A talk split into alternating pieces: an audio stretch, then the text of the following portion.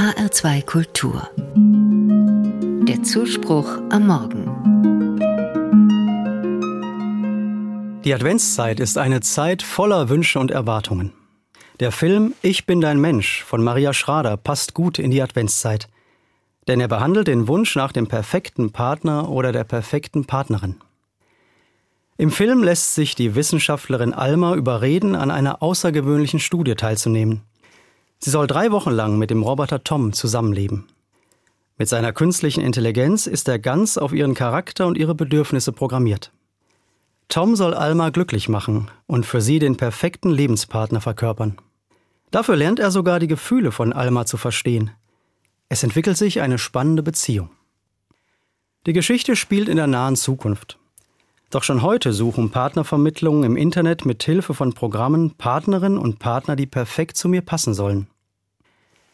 Die tiefgründige Komödie berührt mein Bild vom Menschen und damit mein Glauben. Was macht den Menschen aus im Vergleich zu einem Roboter?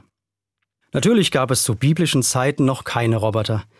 Doch in der Geschichte des ersten Menschenpaars Adam und Eva geht es auch darum, was den Menschen zum Menschen macht. Adam und Eva sind füreinander geschaffen. Sie leben unter idealen Bedingungen im Paradies. Doch schon bald kommt ein Konflikt auf. Eva möchte die Früchte vom Baum der Erkenntnis essen. Sie will ausbrechen aus den engen Grenzen, die ihr gesetzt sind. Adam sträubt sich zunächst.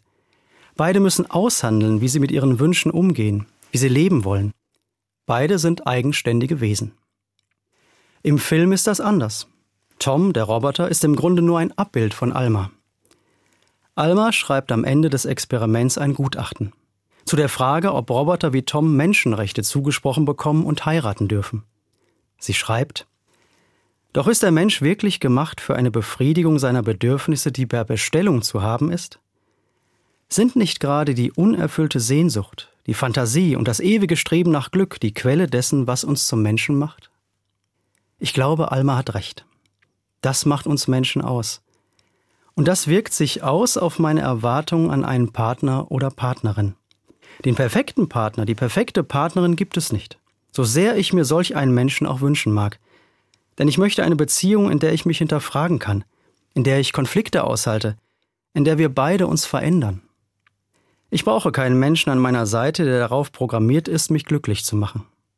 Ich möchte einen, der nicht nur Gefühle verstehen kann, so wie der Roboter Tom im Film, sondern Gefühle durchlebt und sie mit mir teilt, der auch mal unvernünftig handelt und verletzlich bleibt, und der immer frei ist zu sagen, ich möchte nicht mit dir leben, oder hoffentlich, ich will mit dir leben. Das wäre dann kein perfekter Mensch, aber ein wahrhaftiger.